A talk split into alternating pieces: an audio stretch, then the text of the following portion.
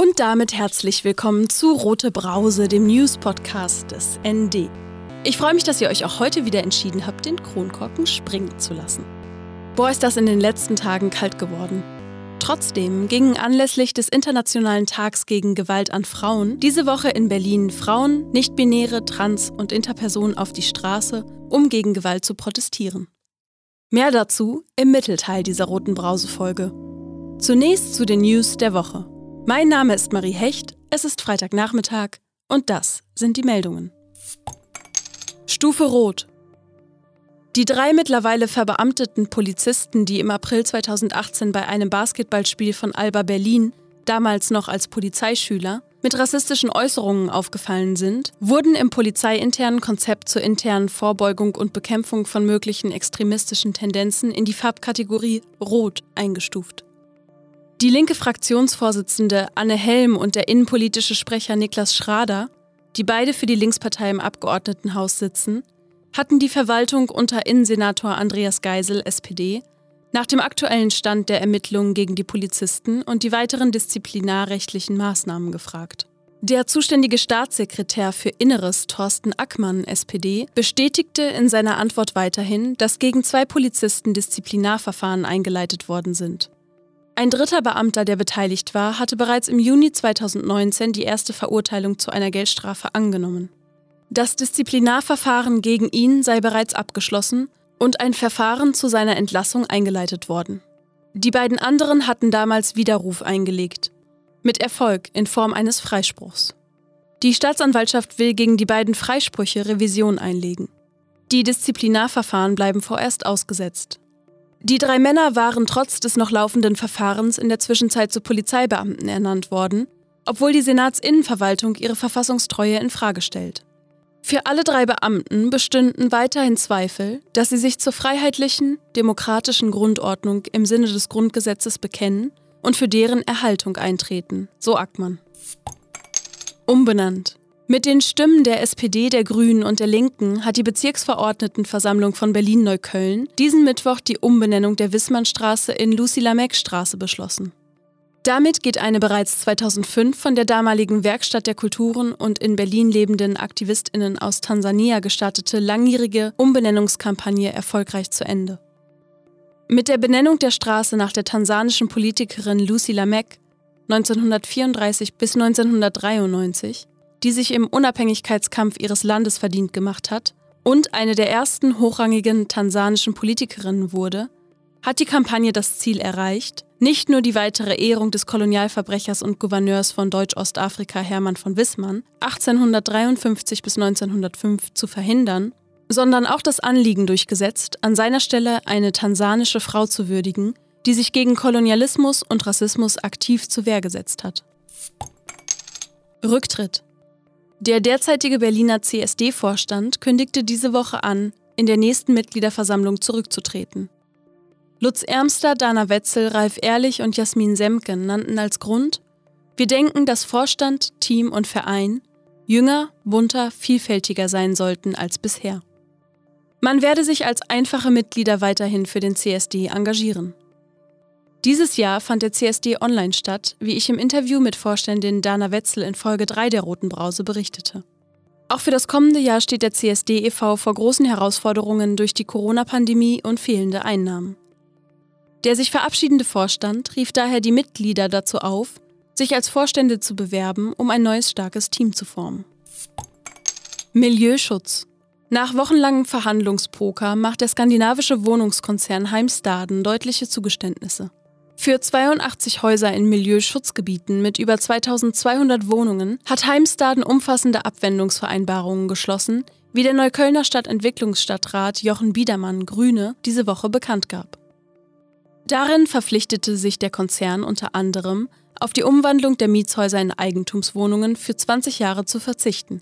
Zudem sichert Heimstaden zu, möblierte Wohnungen mit befristeten Mietverträgen in reguläre Mietverhältnisse auf unbestimmte Zeit umzuwandeln. Eine Härtefallregelung begrenzt die Umlage von Modernisierungskosten so, dass die Nettokaltmiete 30 Prozent des Haushaltseinkommens nicht übersteigt. Diese Zusagen gelten für zehn Jahre. Häuser außerhalb von Milieuschutzgebieten des umstrittenen 130 Häuser-Pakets sind davon ausgenommen. Luca Niefanger, Sprecher der Initiative Stopp Heimstaden, ist von dem Ergebnis enttäuscht. Fünf Wochen lang habe man sich organisiert und fast täglich in den verschiedenen Bezirken demonstriert. Ziel sei der Vorkauf aller Häuser im Milieuschutz sowie ein Schutz für alle Häuser außerhalb gewesen. Es bestehe die begründete Befürchtung, dass der vom Multimilliardär Ivar Tollefsen gegründete Konzern nun besonders auf Kosten der Häuser außerhalb von Milieuschutzgebieten Profit erwirtschaftet. Auch sei die zeitlich stark begrenzte Abwendungsvereinbarung nicht der benötigte Schutz. Ihr hört die rote Brause und das waren die Wochenmeldungen aus linker Perspektive. In Berlin gab es im Jahr 2019 mehr als 15.000 Fälle häuslicher Gewalt. Fast 80 Prozent der Opfer seien Frauen gewesen, teilte die Senatsverwaltung für Gesundheit, Pflege und Gleichstellung diesen Mittwoch mit.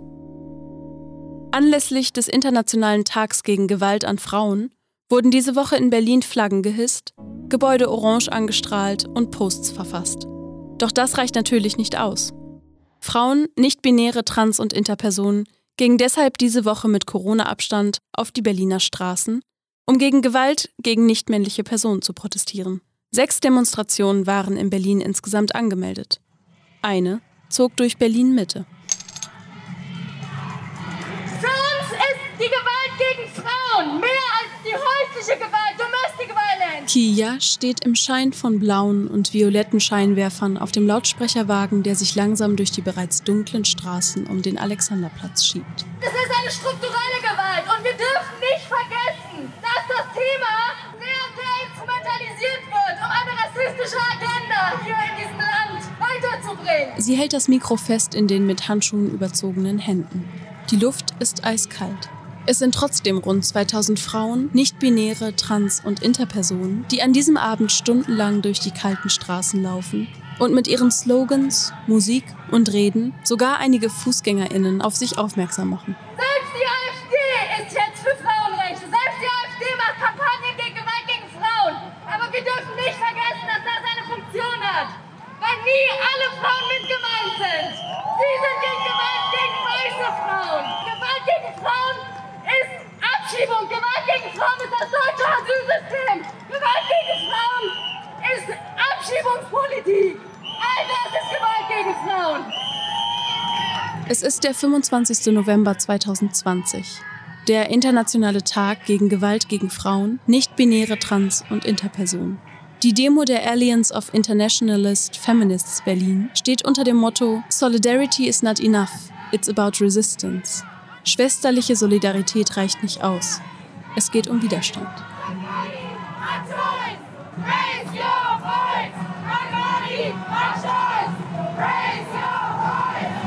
Es ist wichtig, Solidarität zu zeigen und auch denken, dass es gibt Klassenunterschiede. Es gibt Frauen, die hier kommen, weil sie müssen ihre Familie unterstützen. Die haben überhaupt kein Recht hier. Sagt Jankirai Peinemal, die für Legalisierung jetzt auf dem Lauti steht.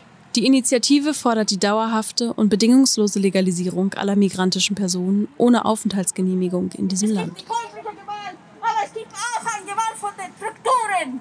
Und diese Gewalt müssen wir auch anprangern. Wir müssen sagen, es reicht. Es reicht, dass hier diese strukturelle ausschließen. Zum Beispiel, dass die Frauen in Lager leben und dass die Frauen ohne Rechte leben müssen hier in Deutschland. Wir können nur gemeinsam dieses System, patriarchale System, rassistische System ändern. Nur so können wir das ändern. Gemeinsam. Okay, kämpfen wir weiter, bis unsere Rechte, wie wir in Freiheit, in Würde und autonom leben können. Danke. An diesem Tag geht es darum, dass Gewalt an Frauen, nicht-binären Trans- und Interpersonen kein Einzelfall ist. Und auf dieser Demo, die vom Auswärtigen Amt bis zur Volksbühne zieht, geht es darum, dass Gewalt an Frauen strukturell ist und einhergeht mit den rassistischen Strukturen unserer Gesellschaft. Migrantische Frauen, Frauen of Color, geflüchtete Frauen sind in Deutschland einer doppelten Diskriminierung ausgesetzt und somit auch doppelter Gewalt durch ein sexistisch-patriarchales und ein rassistisches System. Rassismus oder Diskriminierung ist ein System von hier und wenn sie auch nicht was tun, denn dieses System kann nicht abgeschafft äh, werden. Also ich bin auch ein Mensch und ich glaube, jeder hat auch eine Würde äh, und vor allem wir sind Lebewesen und wir sollen ähm, auch leben wie die andere. Also diese Hierarchie oder diese Art Rassismus oder Diskriminierung soll nicht in unserer Welt sein. Und natürlich weiter habe ich auch dieses Diskriminierung erfährt und ähm, nicht nur als meine Farbe, meine Skill Color, sondern auch als äh, Frauen. Sagt Doris Dede.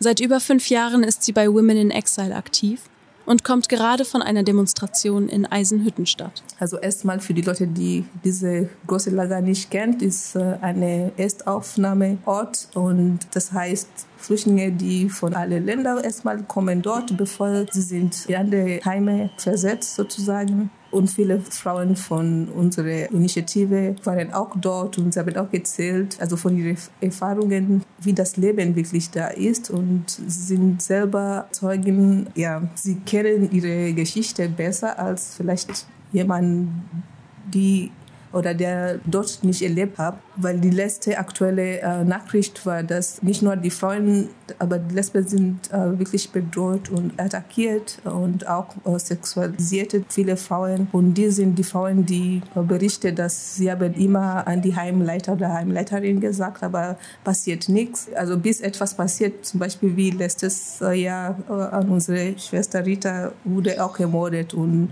war auch äh, das gleiche Geschichte gesagt, dass ja, es gibt sexualisierte Gewalt und keine Hort, bis etwas passiert.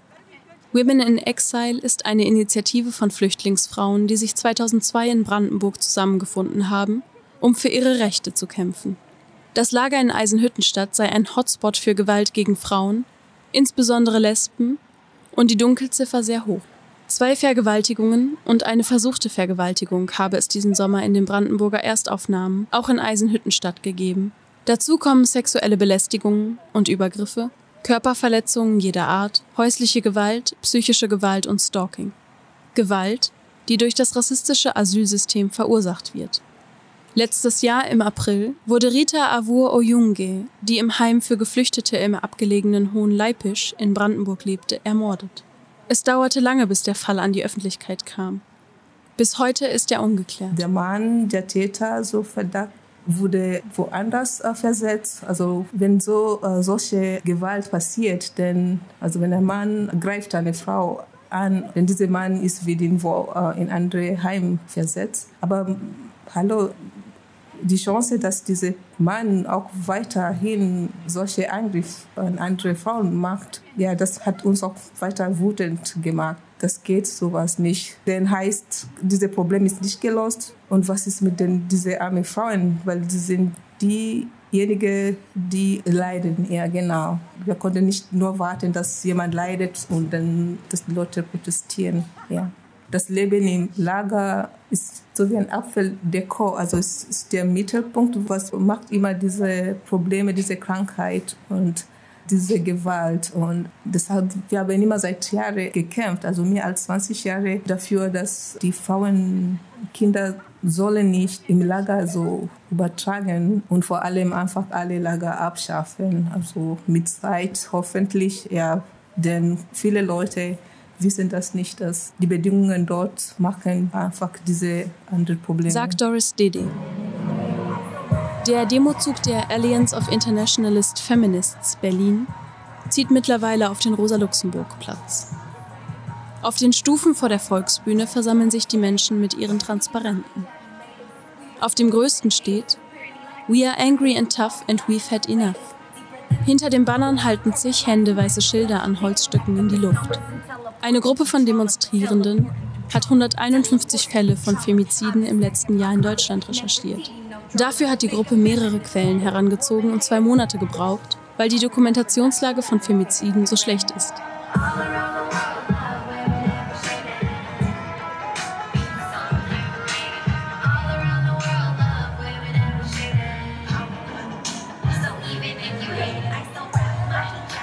Auf einigen der Schilder stehen Namen. Auf vielen steht anonym. Das Alter steht auf allen und reicht von 13 bis 78 Jahren. It is an honor speaking here today. Today, as we got together Rednerin Svetlana Kostic, Romani-Frau und Sozialarbeitsstudentin, fragt sich auf dem Lautsprecherwagen derweil, warum sie so lange gebraucht hat, sich von der häuslichen Gewalt zu befreien.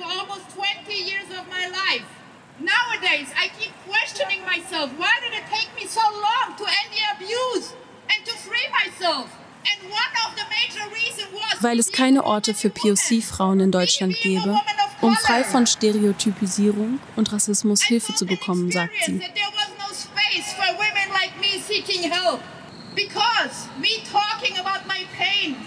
Das gewalttätige System im Außen halte POC-Frauen im gewaltvollen inneren System.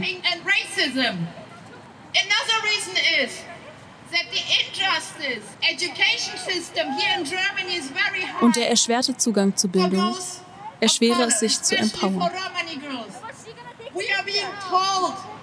that we will never be able to graduate, even though education is an essential tool to empower girls all over the world. I once had no voice, but I'm standing here today and I have a voice today, not only for myself, but for all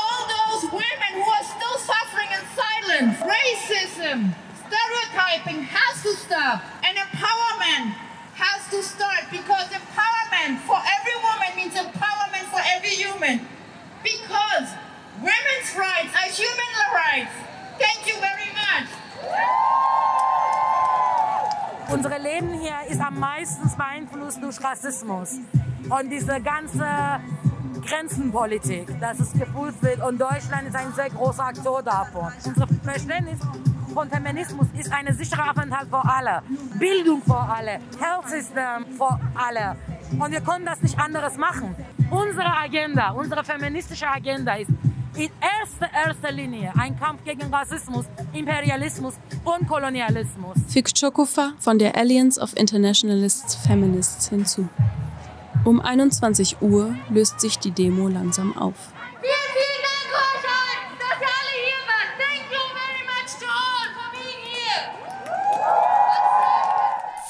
Im Podcast des International Women's Space, IWS Radio, diskutiert die Alliance of Internationalist Feminists Berlin Gewalt, der Frauen durch die Geschichte von Kolonialisierung, Imperialismus, Kapitalismus und weißer Vorherrschaft ausgesetzt sind und wie sich Frauen in transnationalen Allianzen gegen diese Unterdrückungsstrukturen organisieren. Den Podcast IWS Radio findet ihr überall da, wo es Podcasts gibt. Und jetzt zum Kommentar der Woche. Der kommt direkt aus der Redaktion des ND. Diese Woche geht es darum, dass Erklärungen zum Internationalen Tag gegen Gewalt an Frauen nicht ausreichen. Ein Kommentar gelesen von Julia Trippo. Widerstand statt Symbolpolitik. Ob als sexistischer Spruch oder Gewaltfantasie, als physische oder psychische Bedrohung, als Missbrauch oder Mord. Frauen erleben tagtäglich und viele ihr Leben lang Gewalt, weil sie Frauen sind hohen Zahlen und einer hohen Dunkelziffer steht ein chronisch unterfinanziertes und lückenhaftes Hilfesystem für gewaltbetroffene Frauen gegenüber. Das wird im Jahr der Pandemie besonders deutlich. Frauen und Mädchen verlieren im Lockdown ihre Schutzräume, wenn sie von familiärer Gewalt betroffen sind. Jobverlust und Kontaktbeschränkungen verschärfen die Situation noch. Bis auf die rechtsextreme und frauenfeindliche AfD fordern alle Parteien, Gewerkschaften und Sozialträger in Deutschland anlässlich des 25. Novembers eine bessere Ausstattung und mehr Prävention, Aufklärung und Bildung zum Thema Gewalt gegen Frauen. Dass es darüber hinaus immer noch an zukunftsfesten Finanzierungsplänen mangelt, ist ein Skandal. Keine Frau und kein Mädchen wird von einer gehissten Anti-Gewalt-Fahne oder einer der Erklärungen geschützt, wie sie anlässlich dieses Tages massenhaft abgegeben werden. Dank der neuen weltweiten feministischen Bewegungen, die sich gegen die strukturelle Gewalt an Frauen richten, dürfte im öffentlichen Bewusstsein mittlerweile immerhin angekommen sein, dass diese Form geschlechtsspezifischer Unterdrückung keine Privatangelegenheit ist. Frauen überall auf der Welt sagen der männlichen Gewalt den Kampf an, kollektiv, auf der Straße, mutig und mit Mitteln der Selbstverteidigung. Sie warten nicht ab, bis wieder eine Frau geschlagen oder ermordet wird. Ni una menos, nicht eine weniger. Wer diese Forderung ernst meint, handelt sofort und nicht erst, wenn es zu spät ist. Ein Kommentar von Claudia Krieg. Das waren die sprudelig spritzigen Brausen-News dieser Woche. Aus Berlin, aus linker Perspektive. Rote Brause, der News-Podcast des ND. Von und mit Marie Hecht. Jeden Freitagnachmittag. Aktuelle Meldungen findet ihr wie immer täglich im Blatt oder auf dasnd.de. Alle Folgen vom Rote Brause Podcast findet ihr überall da, wo es Podcasts gibt und unter dasnd.de slash rotebrause. Und nicht vergessen, abonnieren, informieren, weitersagen. Folgt der Roten Brause auf Spotify oder abonniert sie im Apple Podcast. Ich mache jetzt Feierabend. Prost!